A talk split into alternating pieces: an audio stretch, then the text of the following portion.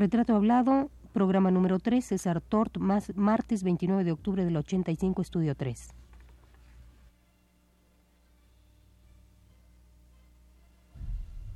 Radio UNAM presenta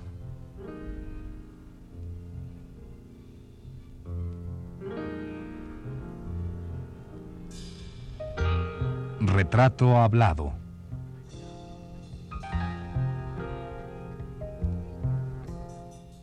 César Tort.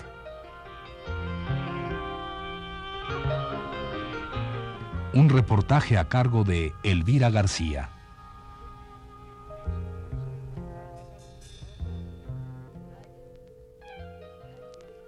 Oye. Escucha el agua. Escucha la brisna que nunca se acaba. Mira. El diamante. Ve cómo brilla luz tan brillante.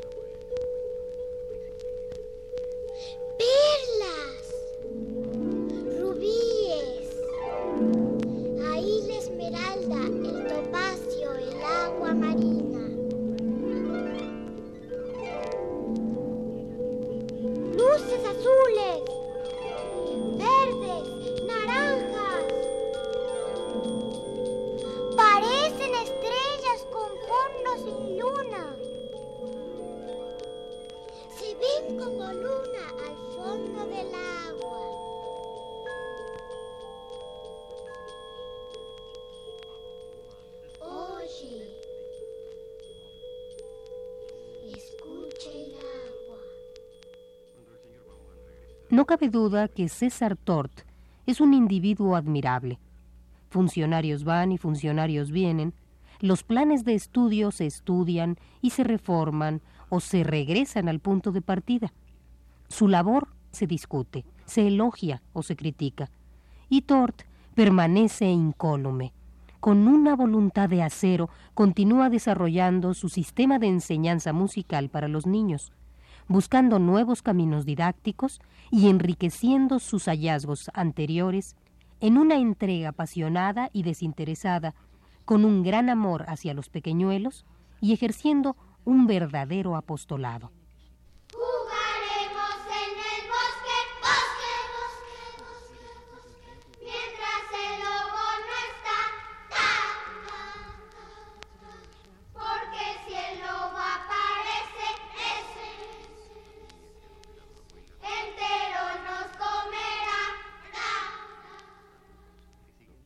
Estas palabras son de Raúl Cosío, crítico musical especializado que escribió en 1974 una crónica de la experiencia que vivió al ver a los niños del método micropauta, creado por César Tort, ofrecer un concierto en el que mostraron sus adelantos adquiridos.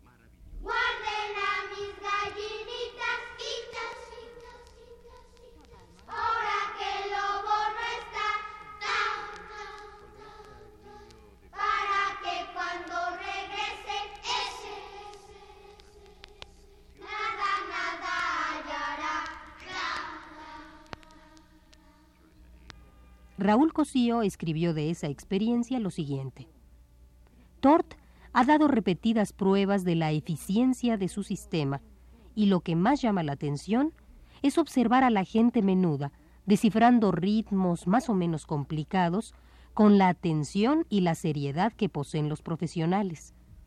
Resuelven sus intervenciones entrando seguros sin importar cuántos compases de espera hayan transcurrido aciertan en sus síncopas, en sus contratiempos, con toda exactitud, e inclusive desarrollan los movimientos justos que requiere algún pasaje.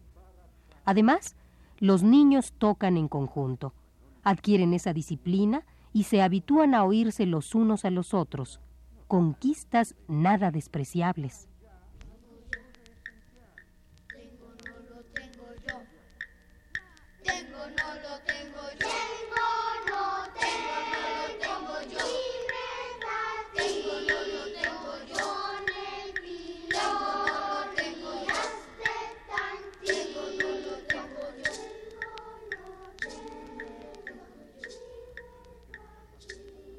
El trabajo de investigación de César Tort ha consistido fundamentalmente en buscar respuestas musicopedagógicas al problema que existe en México en materia de educación musical escolar. El sistema ideado por este maestro ha dado pruebas fehacientes de que la aptitud para hacer música es innata en todo niño, en todo ser humano, y que para conseguir que el educando le tenga gusto, amor, y haga de ella una creación y recreación, solo necesita una verdadera motivación, motivación que hasta ahora está ausente de los métodos de enseñanza musical de las escuelas primarias y secundarias oficiales. En ellas, la música es una asignatura más, por lo tanto, una obligación y no un gusto.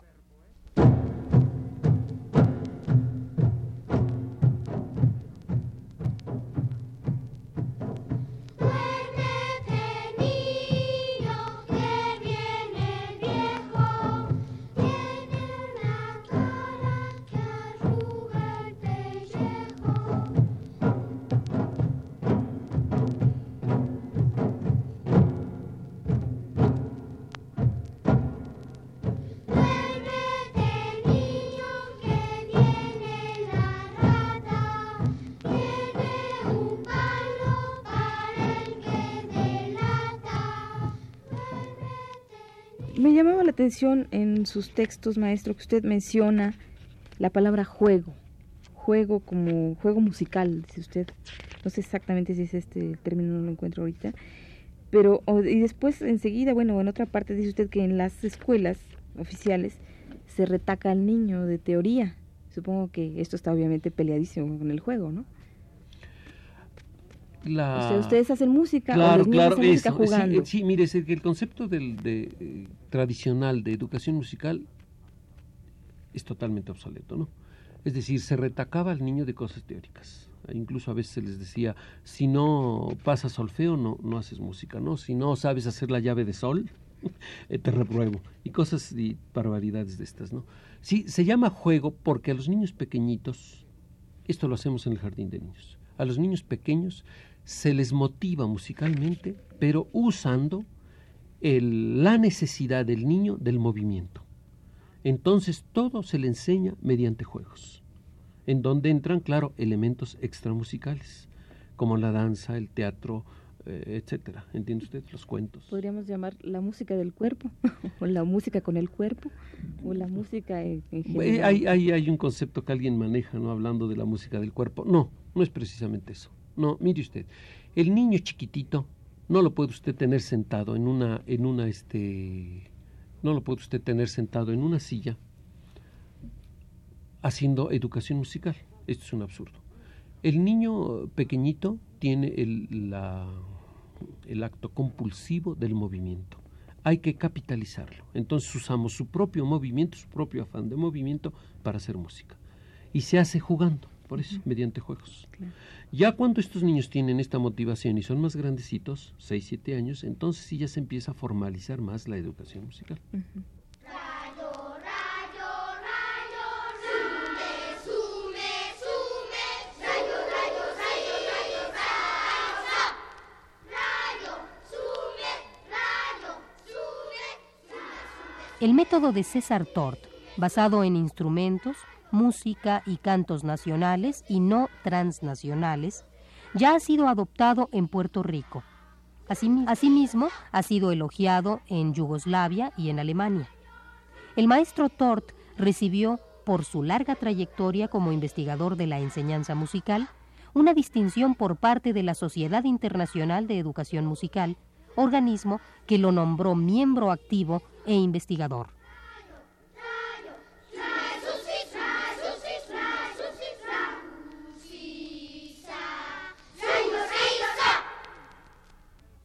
En México, a lo largo de estos 20 años dedicados a la música y los niños, César Tort ha logrado grabar dos discos en la colección Voz Viva de México, cuyos títulos son El niño y la música, de los que hemos venido escuchando algunos fragmentos a lo largo de esta charla.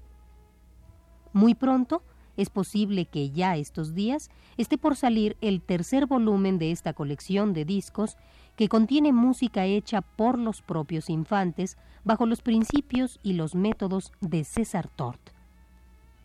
Pero hagamos un alto en este recuento de logros del maestro Tort y vayamos a escuchar una pieza más interpretada por los niños.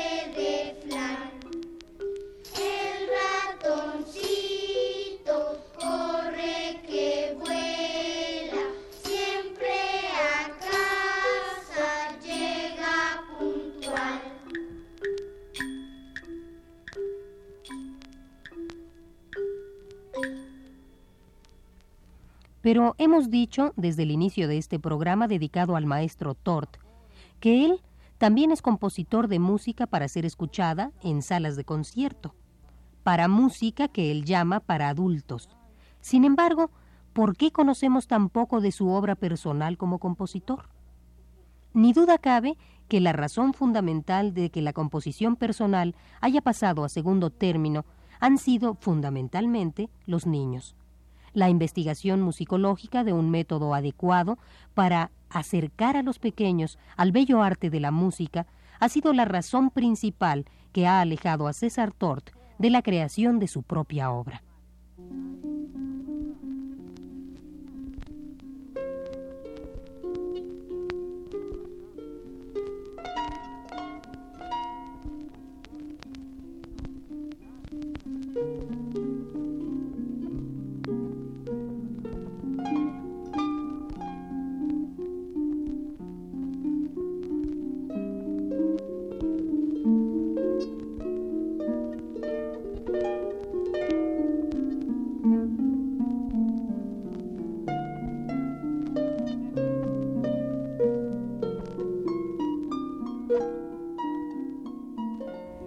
Maestro Tort, usted, eh, si hablamos de la otra faceta de su vida, de su obra, es la de compositor. Compositor de lo que usted llamaba eh, música, pues no sé, yo, yo no sabría cómo llamarle si música para adultos o música seria. En fin, me parece que esos, esos calificativos no van para ninguna de los trabajos, ni con niños ni con grandes, ¿no? Ni Ah, bueno, adultos, sí. ¿no? Solo podríamos hacer una diferencia en cuanto a ejecución. ¿Me entiende usted? Yo he hecho mu- música para la que, que la ejecuten adultos, digámoslo así, ¿no? Esta, pues ahí no se para uno en dificultades ni nada de esto, ¿no? Y la música que se hace para niños es ya pensando en las posibilidades de ejecución de un niño, además que no va a ser músico. Claro. Sí, es, lo Esa que- es la es- diferencia. es el trabajo que usted ha hecho, es de este que, al que se refiere, este último al que se refiere es el, que tra- el trabajo que ha hecho de musicalizar o de hacer música para las le- canciones de la lírica mexicana, Este, ¿verdad? sí, sí. Bueno, yo quiero hablar del otro trabajo, el, el trabajo de composición para que lo ejecuten, lo interpreten los adultos. Usted ha estrenado 10 obras o más hasta ahorita. Pues Como sí, 15 fíjese usted que no estrené muchas, porque hace 20 años abandoné eso, ¿no? Eso es lo que le quiero preguntar, maestro. ¿La labor de pedagogo, de investigador, de musicólogo, le ha restado tiempo a, a su labor como compositor? Pues esta es la, esta es la realmente la razón. Sí, fíjese usted que yo me consagré totalmente a la educación musical. Una de las ah, razones de esto también se debió a, ah, el apoyo que me dio el ingeniero Barrosierra, el rector de la UNAM. Él asistió a algunas de mis audiciones con niños cuando yo estaba en la Escuela Nacional de Música y le interesó tanto que me llamó y me dijo, "Oye, usted, pues esto habría que ampliarlo, ¿no? Porque está usted metiéndose con un problema que es verdaderamente importante para la niñez mexicana.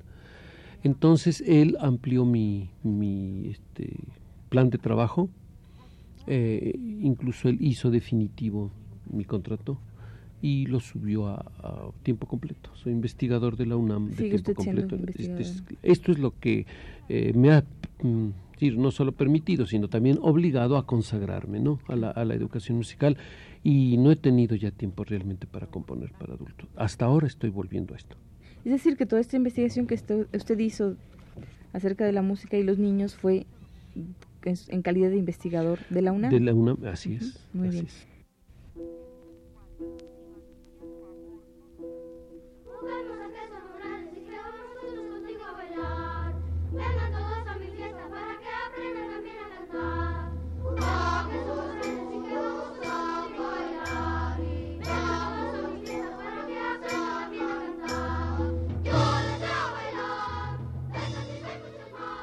Ahora que estamos hablando de las obras que Tort ha compuesto, queremos dejarle oír a usted, amigo Radio Escucha, un fragmento de la cantata a Morelos, que fue escrita y estrenada en 1965, dirigida por Luis Herrera de la Fuente en el Palacio de Bellas Artes.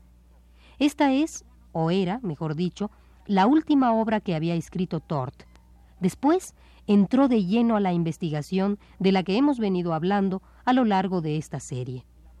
Hoy sabemos, porque él mismo nos lo comenta, que está escribiendo una nueva obra, un oratorio dedicado a Fray Bartolomé de las Casas, que esperamos conocer muy pronto en alguna de nuestras salas de concierto.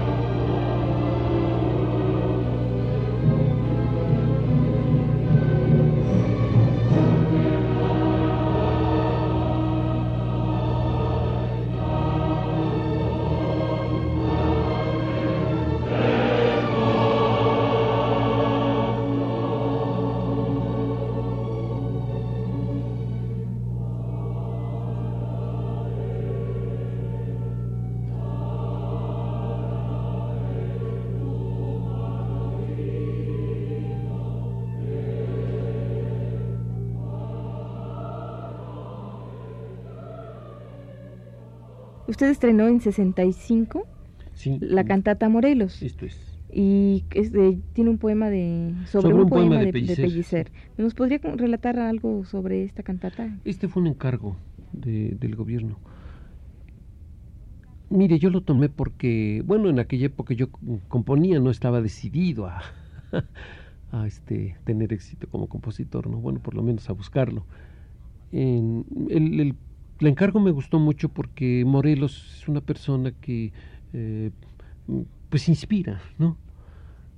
y me enseñaron, me dieron un, en, aquel, en aquella época, fue la subsecretaría de Cultura, el poema de Pellicer sobre el cual querían esta obra. Es, un poema muy bonito que lo hizo Pellicer en, en su refugio ahí de Tepoztlán. Eh, bueno, yo lo leí, lo releí y, hice esta obra que se estrenó pues, casi al año de que la hice. La hice muy pronto, me llevó creo que siete meses por ahí, ¿no? en, elaborarla. La estrenó Herrera de la Fuente en, en, el, en el Palacio de las Bellas Artes. Y los recitados los hizo, porque tiene un, tiene un narrador, ¿no? Más bien un declamador. Eh, los hizo Pellicer. Este es para coros mixtos, orquesta y declamador. ¿El declamador es Pellicer? Él mismo hizo esta parte, ¿no? Al principio la hizo un, la estrenó un, un actor, pero se equivocó mucho en la en, en el estreno de esta obra y entonces llamaron a Pellicer y él lo hizo muy bien. Este, bueno, pues esta obra tuvo su éxito, fíjese usted, y después eh, la volvieron a tocar y, y Mata la tocó también en Guadalajara, Eduardo Mata. Y me, me contaba usted que, que está por... eh, le acaban de hacer hace poco un encargo. Está usted componiendo. Hay una figura que a mí me, me ha llamado siempre la atención y he estudiado un poco acerca de ella es Bartolomé de las Casas. Y desde hace años una poetisa de Oaxaca me hizo un guion eh, con unas indicaciones mías. Yo siempre quise hacer algo sobre Bartolomé. Entonces me hizo un, un drama, ¿no? Es Bartolomé y su lucha, ¿no? Su uh, lucha contra la mentalidad militar, la mentalidad política de su momento y este, sus propias ideas, ¿no? Para defender como defendió él con tanta amplitud la vida del indígena mexicano. En realidad del indígena latinoamericano, ¿no? es un nombre universal. Eh, esta poetisa Luz María Servín me hizo un guion que es un drama, pero yo lo voy a, lo estoy ya, ya lo estoy componiendo, estoy haciéndolo como oratorio. Pude haber hecho de esto una ópera, pero no, no soy afín a ese género musical y mejor lo voy a llevar como oratorio. Te tiene eh, solistas, eh, coros, dos coros y una orquesta, y la orquesta sinfónica. ¿Y esto cuándo será estrenado?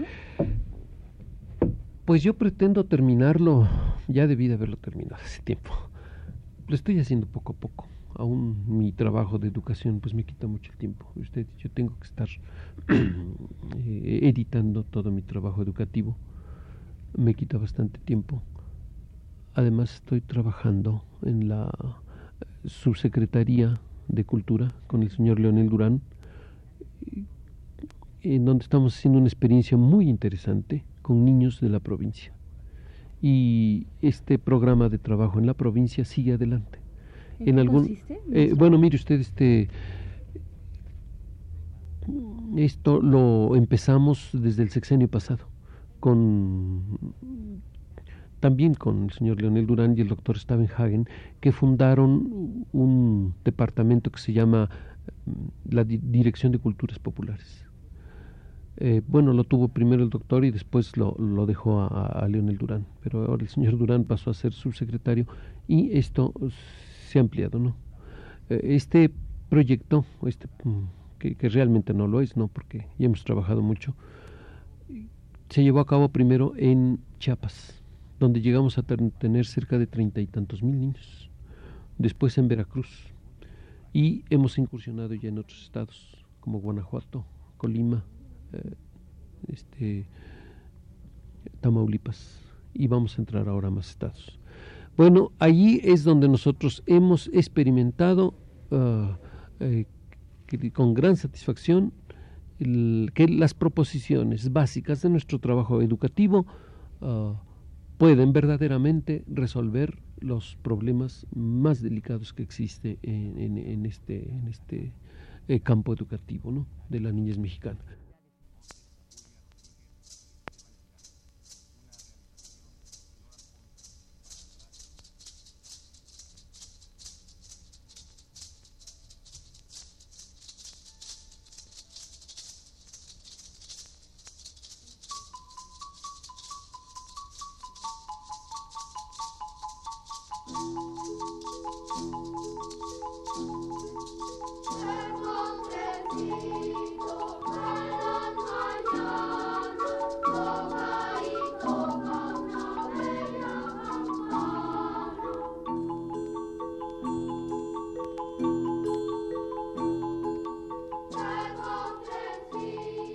Maestro Tort, tengo una curiosidad. ¿Qué le dejaron al compositor, al compositor, eh, estos años de experiencia de trabajo con los niños y para los niños? Es decir, ¿cómo se siente usted ahora que está volviendo a componer después de 65 que dejó, que fue su última obra? ¿Cómo se enriqueció este con, con lo que los niños le, le han dado? Mire, su pregunta es muy eh, importante para mí, porque yo me le echo, ¿no? Después de tanto tiempo eh, me siento a, a trabajar y con grandes pretensiones, ¿no? Porque hacer un oratorio realmente es ponerse muy pretencioso después de no hacerlo durante 20 años. ¿Qué, qué tengo de experiencias para poder afrontar un, la composición de, un, de una obra de esa naturaleza, ¿no? ¿Sabe usted una de las cosas que yo inmediatamente puedo mencionar es el haber conocido más a fondo los instrumentos de percusión.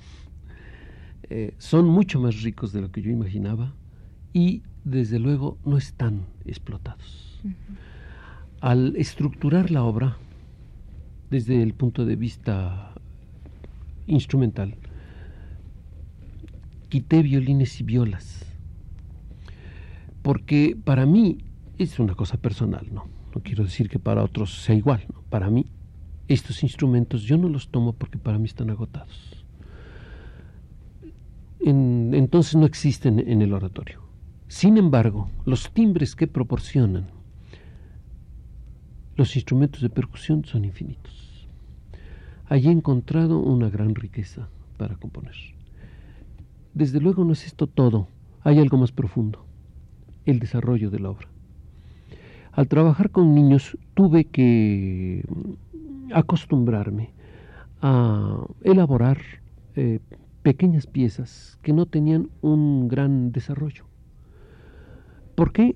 Porque así debe de ser la música para los niños. Los niños tienen una capacidad de concentración muy grande y muy profunda, pero no muy extensa.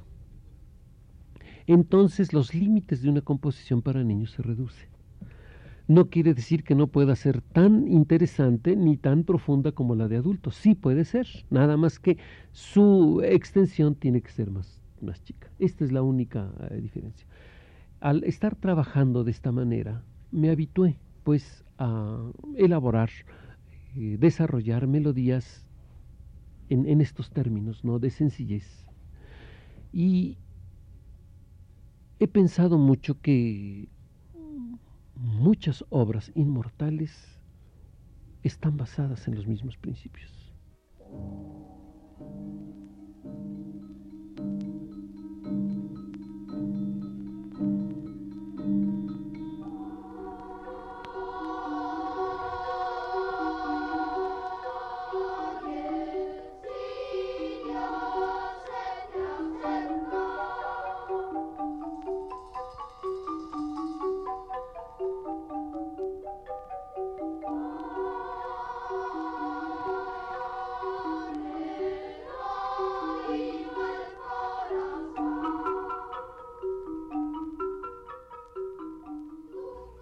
Retrato hablado que hemos hecho a César Tort ha sido más breve de lo que acostumbramos.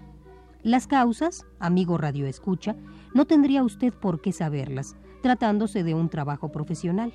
Sin embargo, baste decir que los acontecimientos recientes sufridos en nuestra ciudad y nuestro país han dejado una cauda de tristeza y desmoralización. En este sentido, todos, de una u otra forma, somos damnificados y el trabajo profesional de cada uno lo refleja necesariamente.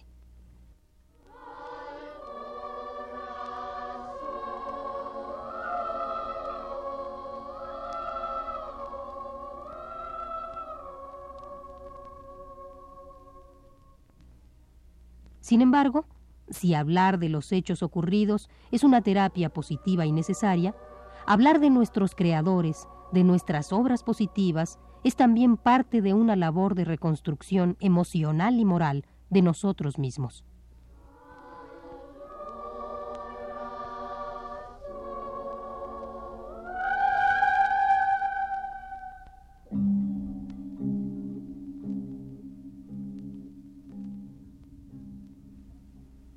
Para finalizar esta emisión, escuchen ustedes un último fragmento de un alegre canto de la lírica infantil mexicana que se titula El pequeño huasteco.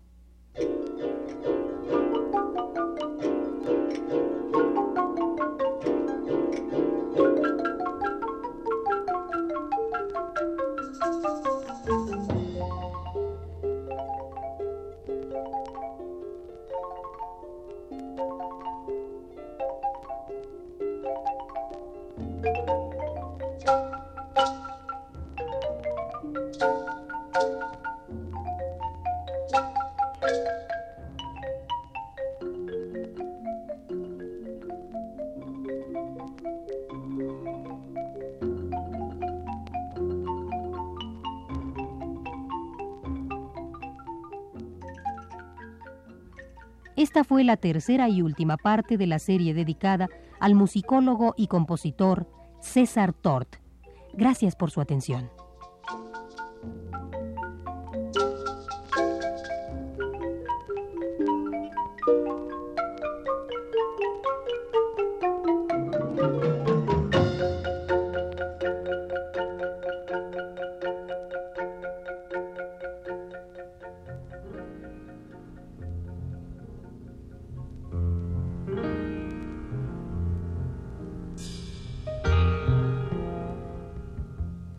UNAM presentó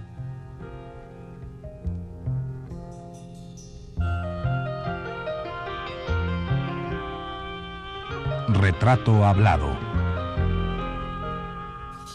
César Tort.